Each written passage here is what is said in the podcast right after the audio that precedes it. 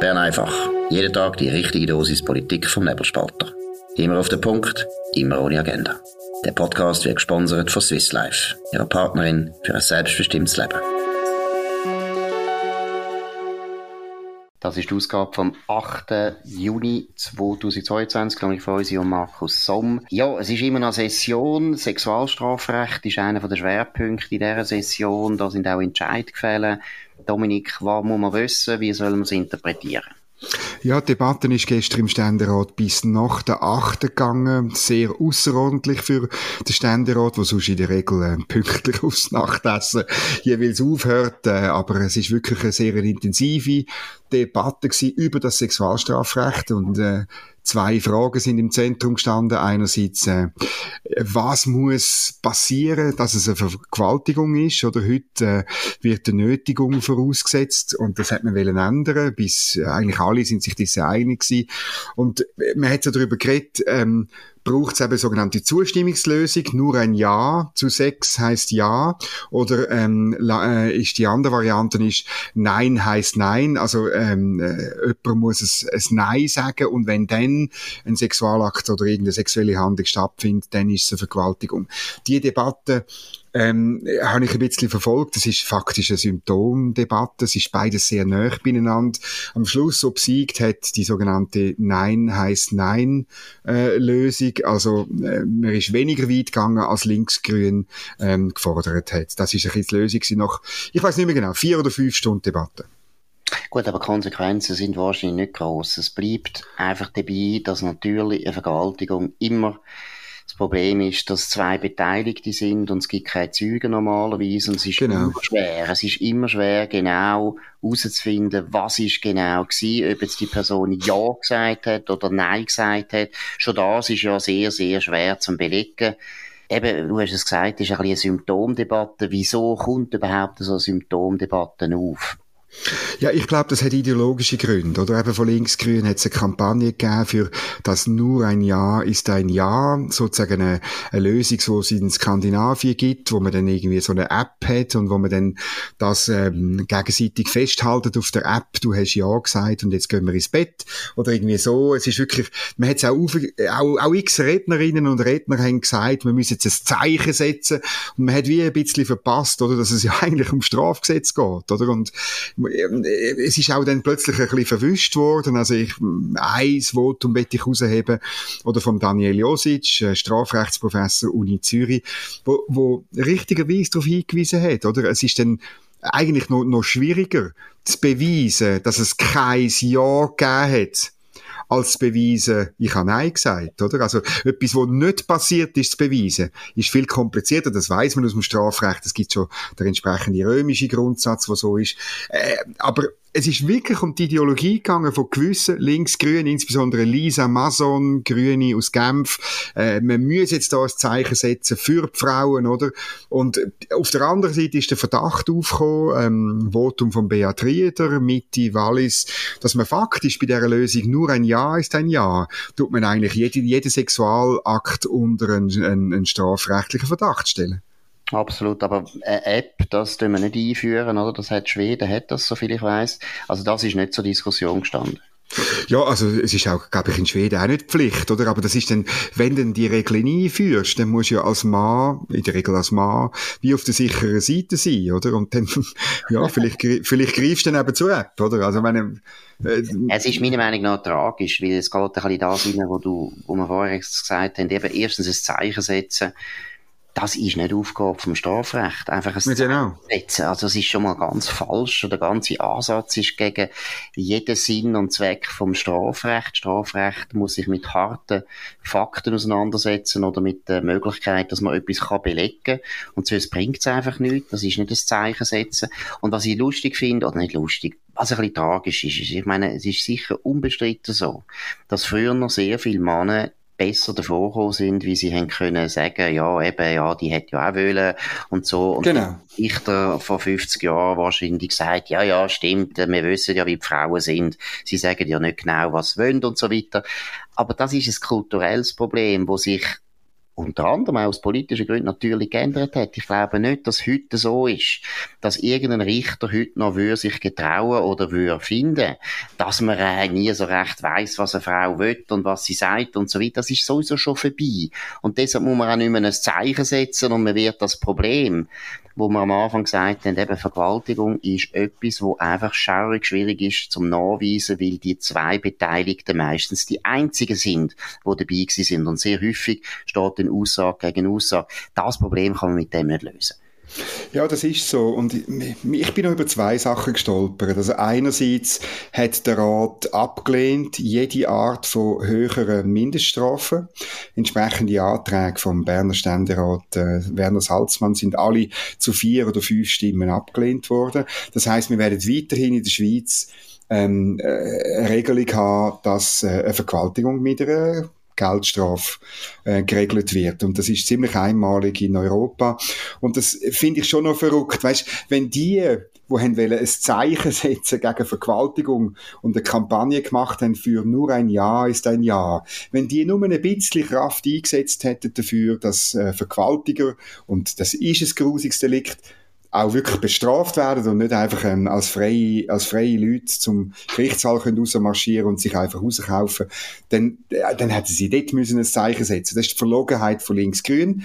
Und das andere, was ich halt finde, ich meine, im Strafrecht geht es ja darum, dass man Sachen regelt, wo eigentlich jemandem, wo ein einigermaßen bürgerlichen Anstand hat, einigermaßen höflich ist, eigentlich nie passiert. Wir wissen alle, dass man ähm, nicht sexuell übergriffig wird äh, gegenüber einer Frau. Haben wir irgendwie, das gehört zur normalen Ausbildung im Elternhaus, dass man da irgendwie ähm, äh, so etwas nur dann macht, wenn es Einvernehmen ähm, umeinander ist. Min muss nicht ausgesprochen sein, aber es muss wirklich umeinander sein. Und dass man irgendwo durch äh, einfach ein Gentleman ist, als Mann, hoffentlich auch als Frau. Und äh, dann passiert das gar gar nicht. Also das, ist irgendwie, das, das hat niemand gesagt, oder? Es ist eine Frage vom Anstand, wie Geschlechter miteinander umgehen. Absolut. Und vielleicht noch schnell zum dem Phänomen, dass die Linken sich dann nicht für höhere Strafen auf, aussprechen, das finde ich ehrlich gesagt sehr entlarvend. Weil es zeigt ja eigentlich, dass sie die Täter, wo man wirklich überführt hat und wo man weiß, die haben vergewaltigt. Und aus meiner Sicht ist Vergewaltigung nach Mord eine von der schlimmsten, mhm. eines der schlimmsten Verbrechen, die es gibt. Ich finde das ein ganz schlimmes Verbrechen und ich bin eigentlich immer wieder erstaunt, wie milde so ein schweres Verbrechen bestraft wird bei uns. Das geht eigentlich nicht. Ich bin für viel höhere Strafen. Ich hätte zehn Jahre, finde ich, für angemessen. Ich würde sogar gerne eine Mindeststrafe haben, obwohl die Richter dann wieder schreien und sagen, sie brauchen den Messen Messenspielraum. Genau. Aber grundsätzlich finde ich, das ist ein ganz schweres Verbrechen. Und dass die gleichen Leute, die finden, eben, das ist ganz schlimm und so weiter und man sollte das Zeichen setzen, nicht das Gefühl haben, dass Strafen müssen aufgehen, finde ich entlarvend, weil es zeigt, erstens, es ist noch viel wichtiger, uns alle, wir Männer, alle unter Verdacht zu setzen, oder? Wir alle, alle Männer, genau wie du gesagt hast, die eigentlich wissen, wenn eine Vergewaltigung ist und wenn nicht. Das weiß eigentlich jeder Mann. Da würde ich jetzt einfach mal behaupten. Das weiß eigentlich mhm. jeder. Das ist mhm. völlig klar. Muss man gar niemandem erklären. Dass wir alle jetzt unter Verdacht gesetzt werden, wir alle Männer, und dem da geht's, das ist nämlich das Ideologische, der Mann als Täter, jeder Mann ein potenzieller Vergewaltiger, das haben wir früher noch in der feministischen Lesegruppe gelernt. Das ja, ist die toxische Männlichkeit. Anspruch. Genau. Jeder Mann ist ein Verbrecher. Und deshalb ist es natürlich auch nicht nötig, dass man dann die wirklichen Ver Vergewaltiger, wo man wirklich wirklich überführt hat, dass man die speziell behandelt. Nein, es geht darum, der Dominik Feusi und der Markus Somm und äh, ich weiß nicht, der Beat Rieder und äh, Guy Parmelin und äh, Alain Berset, der Alain Berset von Anfang an einfach unter Verdacht stellen. Das, um da geht's. Es geht noch gar nicht um die echten Vergewaltiger. Und dann kommt nochmal ein ganz schlimmer Verdacht, aber es ist mehr als ein Verdacht, wir wissen es relativ genau. Die Linken haben auch Mühe mit höheren Mindeststrafen, wie sie wissen, mit der Ausschaffungsinitiative gibt es eine Mindeststrafe, die dazu führt, dass man automatisch muss ausgeschafft werden als Ausländer. Und dann ist da nochmal ein ganz grosses, dickes Elefantli im Raum und das dicke mhm. Elefantli heisst eben, Vergewaltigung ist in der Schweiz ein, ein, ein Delikt, wo überproportional viel ausländische Männer äh, überführt werden und eben nicht Schweizer. Und das ist auch noch ein ganz, äh, meiner Meinung nach, ganz ein schlimmes Detail, dass nämlich die Linken im Prinzip die ausländischen Männer, die vergewaltigen, die wollen sie davor schützen, dass sie ausgeschafft werden. Auch das ist meiner Meinung nach ganz eine eigenartige Haltung und zeigt eigentlich, es geht den Linken in beiden Fällen nie um die Frauen. Es geht nicht um die Opfer. Es geht nicht um die Frauen, die das Leben lang nachher gekennzeichnet sind und plaget werden von ihren Erinnerungen an Vergewaltigung. Nein, es geht nicht um das. Es geht um Ideologie und so um nichts anderes. Es ist auch gestern interessant gewesen, dass der letzte Elefant im Raum, eben die Frage von der kulturellen Prägung von, von, von Vergewaltiger und eben, dass es letztlich überproportional Ausländer sind, ähm, ist kein Thema im Ständerat. Oder ist, wäre mir nicht aufgefallen, dass das irgendwie ein Thema war. Und ähm, finde ich auch, äh, ich meine, man muss, eben, du hast vorher gesagt, bei, bei Strafrecht geht es um harte Fakten und wir müssen darüber reden, ähm, was da in dem Land tatsächlich passiert und, und, und wer die Personen sind und dass eben dort gewisse Anstands- und kulturelle Anstandsregeln nicht gelten. Das ist auch schade, auch eine verpasste Chance, auch weil man linksgrün, wie du gesagt hast, über das nicht reden Und dann oder? Das hat gestern dann aber jemand gesagt. Ähm, äh, ich bin nicht mehr sicher, ob es der Herr Josic oder der Herr Rieder war.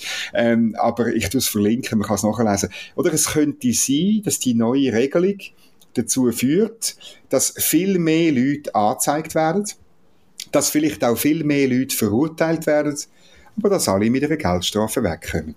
Und ja. dann muss ich sagen, das ist nicht die Aufgabe vom Strafrecht. Wir wollen, es ist zwar gestern auch gesagt worden, das klappt nicht, aber das stimmt einfach nicht. Oder wir wollen mit dem Strafrecht auch Einfluss nehmen auf wie Menschen in dem Land zusammenleben.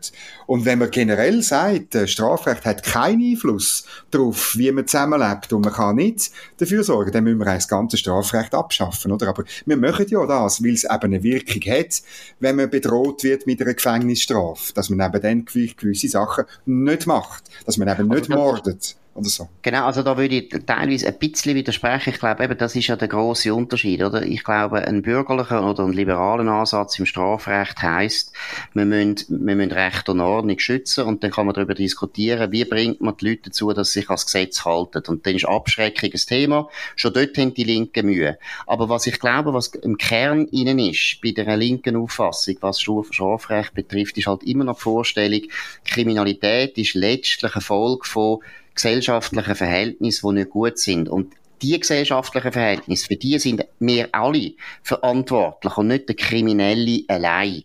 Und das ist ganz ein wichtiger Punkt. Das Strafrecht soll schon Einfluss nehmen auf die Gesellschaft aus linker Sicht, aber eben auf die ganze Gesellschaft, weil sie im Prinzip der Meinung sind, wer denn kriminell wird, ist fast ein Zufall. Das ist dann eigentlich, ja, weil Verhältnisse sind sowieso ungerecht. Wichtig ist, dass man das Verhältnis gerecht macht. Und es gehört ja zu einer der grössten Schocks, wo die Sozialisten sowohl in Russland wie nachher auch in der DDR haben müssen erleben. Sie sind ja davon ausgegangen, dass eine sozialistische Gesellschaft eben nicht mehr eine ungerechte Gesellschaft ist und deshalb Kriminalität einfach ausstirbt. Und sie sind mhm. nachher vollkommen überrascht gewesen, dass sie immer noch Verbrecher haben, dass sie Dieb haben, dass sie Vergewaltiger haben und dass sie Mörder haben. Das ist eigentlich nicht vorgesehen gewesen. Also Strafrecht aus einer linken Sicht muss schon Gesellschaft verändern, aber eben total. Sie haben eben das Gefühl, man muss die ganze Gesellschaft verändern und dann hat man Kriminalität gelöst. Das ist auch mit der toxischen Männlichkeit, oder? Es geht nicht darum, die einzelnen Vergewaltiger zu strafen oder davon abzubringen, dass sie das machen. Nein, die toxische Männlichkeit muss beseitigt werden. Und das mhm. macht man eben, indem dass man ein Zeichen setzt. Eben, ich, wir sind gar nicht so weit weg. Oder der Daniel Josic hat gestern gesagt, die Welt machen sie mit Strafrecht leider nicht besser. Und da muss ich sagen, wenn der Satz stimmt, dann brauchen wir kein Strafrecht. Nein, wir brauchen das Strafrecht, weil wir äh, mindestens ein bisschen die Welt doch besser machen, wenn gewisse Sachen unter Strafe sind. Ich meine, ich muss jetzt ehrlich sagen, Daniel Josic, ich verstehe nicht, was, was du für einen Beruf hast. Jetzt hat er das Leben lang Strafrecht gelernt. Ich meine, genau. recht. Ich meine, dann ist Strafrecht wirklich überflüssig, wenn man dieser Meinung ist. Nein, ja. es geht eben ein bisschen darum, wie, wie man Kriminalität äh, effizienter be bekämpft. Und mir glaube, eine bürgerliche Sicht, eine liberal-konservative Sicht ist, man muss die wenigen Täter, und es ist nämlich eine Minderheit, muss man auch wieder mal betonen, Natürlich. eine Minderheit wie kriminell, eine Minderheit tut vergewaltigen, die muss man wegbeschliessen, die muss man bestrafen, die muss man dazu bringen, dass sie keinen Anreiz haben, das zu machen, und da macht man in, in, zum Beispiel mit höheren Strafen, weil es ist einfach nicht lustig. 15 Jahre müssen ins Zuchthaus. Das ist einfach nicht lustig. Auch für Vergewaltiger ist es nicht lustig. Es gibt keinen, der gerne ins Gefängnis geht. Gut, jetzt sind wir bei einem anderen Thema, ein bisschen abrupt. Der Matthias ja, genau. Sozialdemokrat von der SP, hat einen ganz anderen Vorschlag gemacht. Äh, um was geht's, Dominik? Ja, er möchte gern ein äh, Billig-Generalabonnement nach dem Vorbild von Deutschland machen. Da gibt es das 9 Euro äh, Ticket und bei ihm wären es dann 10 Franken. Das ist ein lustiger Umrechnungskurs, aber das ist gut. Eben, dass man sozusagen mit, äh, 10, also mit 10 Franken könnte man den ganzen Tag in der ganzen Schweiz umfahren und das Halbtagsabo darf ich nur noch 100 Franken kosten. Das ist das letzte Mal der Fall gewesen, 1987. Und das müssen wir machen, eben damit die Leute umsteigen auf den Zug. Und ähm, in Deutschland hat man jetzt gesehen, mit der Einführung von dem 9-Euro-Ticket, riesige Menschenmassen auf den Zügen, hat zu Zugsausfall geführt. Äh, die Leute tun sich zusammenquetschen wie in einer Sardinenbüchse. Und es ist interessant, Verkehrsministerin Simonetta Sommaruga findet die Idee von ihrem Parteikollegen Matthias Ebischer nicht so wahnsinnig gut. Gott sei Dank. Gut, es ist klar, es geht auch um Einnahmen. Und da hat natürlich die Vorsteherin vom UWEC auch nicht Freude, wenn die SBB noch weniger einnimmt, als sie sonst ja, schon Noch mehr Subventionen braucht, genau. Ja, ich meine, man hat jetzt zwei Jahre eine Pandemie gehabt und die Politik ist stark prägt von ihrem sozialdemokratischen Kollegen. Und das hat dazu geführt, zum Beispiel, dass wir sehr lange immer Maskenpflicht haben im ÖV, was man hätte in Frage stellen ob das überhaupt etwas bringt. Hat dazu geführt, dass die SBB massiv negativ betroffen war. Viele Leute sind einfach nicht mehr Zug gefahren, weil sie nicht gerne Masken angehabt haben und so weiter. Und man will jetzt meiner Meinung nach, also in Deutschland ist das eindeutig der Fall, man tut das Riesenloch, das man jetzt geschaffen hat im Verkehr, im öffentlichen Verkehr weg der Pandemie, wird man jetzt stopfen und tut dann behaupten, das hat mit dem Ukraine-Krieg zu tun, hat überhaupt nichts damit zu tun. Die Deutsche Bahn ist einfach absolut fast vor einem Ruin gestanden wegen dem, wegen der Pandemiebekämpfung, wie die in Deutschland gemacht worden ist. Also es ist von der so Simonetta Sommaruga völlig klar, dass sie da muss dagegen sein, weil die SBB wird sonst ihr Problem nicht können lösen. Und was ich auch noch wollte betonen, wie jetzt gerade in Pfingst in Deutschland war, es gibt dann auch ein riesen Chaos, weil das 9-Euro-Ticket, das gilt gar nicht überall. Nachher wird die ganze Zeit im Zug, wir sind in Intercity gewesen, wird dann nachher immer gesagt, dass 9 Uhr Euro Ticket, 9 Euro Ticket, das gilt hier nicht und gibt nachher ein riesen Puff und dann müssen die Leute immer wieder aussteigen, weil sie eben eigentlich kein Ticket haben und so weiter. Also, deutsches Chaos, muss ich sagen. Guter Vorschlag, sehr guter Vorschlag, Matthias Sebischer. Bitte einen neuen Vorschlag bringen. Gut, und jetzt haben wir noch eine letzte, äh, gute Nachricht. Gerhard Pfister hat Liebe erweckt beim Kollege Tony von Burg, das ist ein Journalist, der schon seit tausend Jahren bei der Sonntagszeitung schreibt. Was sind dort Hintergründe, um was geht's? Ja, es ist ähm, nicht nur mir, uns aufgefallen, es ist ein Gesprächsstoff in der Wandelhalle ein 12.000 Zeichen, muss fast sagen Lobhudelei in der Sonntagszeitung von Döni von Burg über den Gerhard Pfister. Wie, der Titel ist, wie Gerhard Pfister in der Krise seine Mitte fand. Und, ähm, äh, Tony von Burg beschreibt sozusagen, was passiert ist. Äh, er sei wertkonservativ antreten und jetzt in der Krise, sei es in der ersten Krise der Pandemie und jetzt aber auch in der Ukraine-Krise. Ähm, jetzt äh, zeige ich da plötzlich den Gerhard Pfister Profil und er sei, äh, die Welt hätte sich verändert und darum sei er plötzlich in der Mitte sozusagen angekommen. Äh, These darunter ist natürlich, dass der, der Gerhard Pfister ursprünglich ganz furchtbar weit rechts war und jetzt ist er eben nicht mehr rechts. Jetzt hat sich die Welt verändert und jetzt ist er in der Mitte. ja, genau. Und es hat sich vor allem die Welt von Döni von Burg hat sich verändert. Und das ist ja eine kleine Welt. Nein, der, der, das Lustige ist wirklich genau da, was du jetzt am Schluss beschrieben hast. Immer, wenn ein Politiker nach links geht, dann wird er in den meisten von unseren Medien gelobt. Und wenn er auf rechts geht, dann wird er verrissen.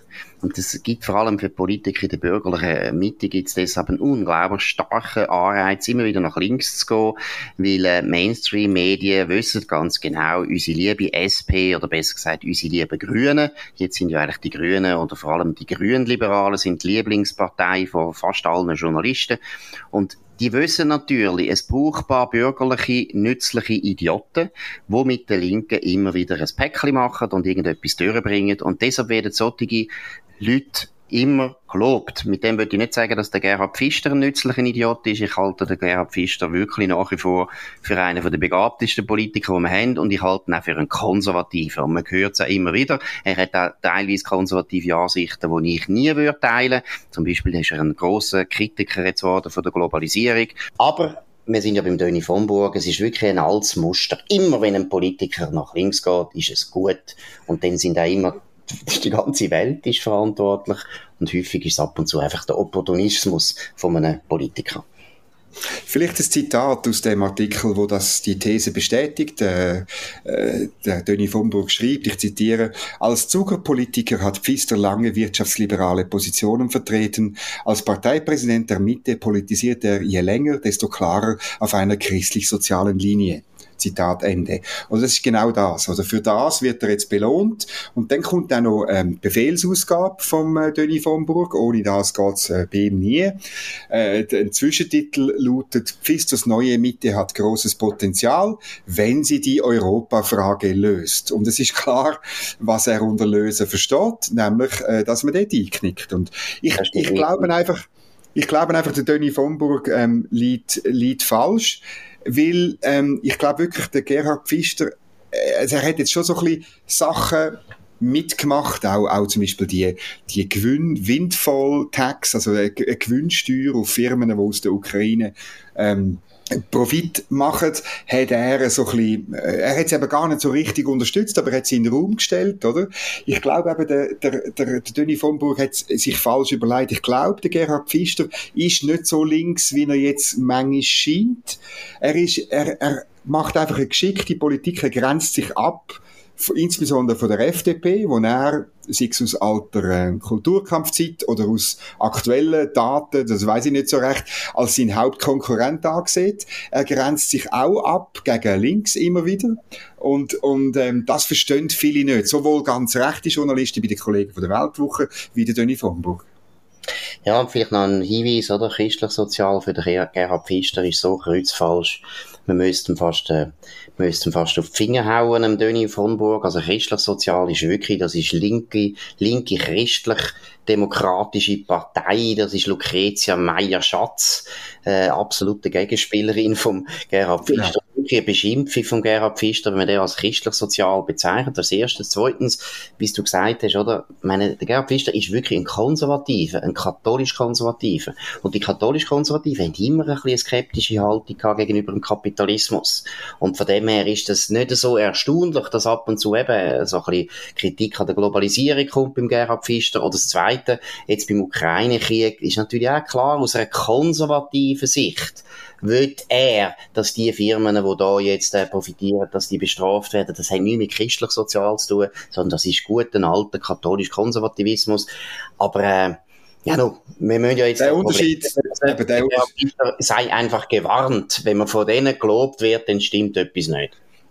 Es ist noch lustig, ähm, ich habe heute Morgen mit ihm, mit dem Gerhard Pfister kurz äh, darüber geredet und ähm, äh, ich, äh, vieles von dem ist vertraulich, aber er hat betont, oder, er sei froh gewesen, dass der Döni von Burg geschrieben hat, dass er, Gerhard Pfister, eigentlich weiterhin der ist, wo er ist und dass er ihm nicht äh, eine völlige Veränderung ähm, unterstellt hat. Und äh, das stimmt natürlich nicht ganz. Die zwei Sätze, die ich vorher zitiert habe, die deuten darauf hin, dass der Döni von Burg eigentlich ja sagt, der Gerhard Pfister ist nach links gerückt. Aber gleichzeitig habe ich eben das Gefühl, es ist wirklich ein, ein Irrtum vom Denis von Burg, dass er das Gefühl hat, ähm, da, da ist jemand, der sich völlig verändert hat. Ich glaube wirklich nicht, dass er anders ist. Ja, klar. Und ich meine, so ein, Entschuldigung, ein Parteipräsident von der CVP, Entschuldigung, Mitte. Mitte, Mitte, Mitte, Mitte. Der muss ein bisschen in die Mitte rücken, das ist ja klar. Und da haben alle gewusst, wo der Gerhard Pfister Präsident geworden ist.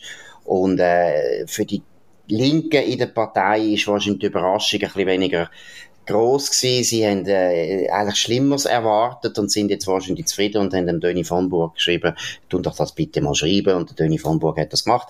Der Döni von Burg ist auch einer, der immer eine gute Nase gehabt hat für Parteien, wo es gut geht. Der hat ja immer BDP unterstützt. Genau. Katastrophe. Todeskuss. also wenn der Döni von Burg einem lobt, dann kann man damit rechnen, dass man die nächsten Wahlen verliert. In dem Sinn ist das Bern einfach am 8. Juni 2022, glaube ich, von uns und Markus Somm auf nebelspalter.ch. Ihr könnt uns abonnieren auf nebelspalter.ch oder auf Spotify oder auf Apple Podcast und so weiter. Könnt uns weiterempfehlen, könnt uns vor allem bewerten mit vielen, vielen Sternen. Wir hören uns wieder morgen zur gleichen Zeit auf dem gleichen Kanal. Wir wünschen einen schönen Abend. Das war Bern einfach, immer auf den Punkt, immer ohne Agenda.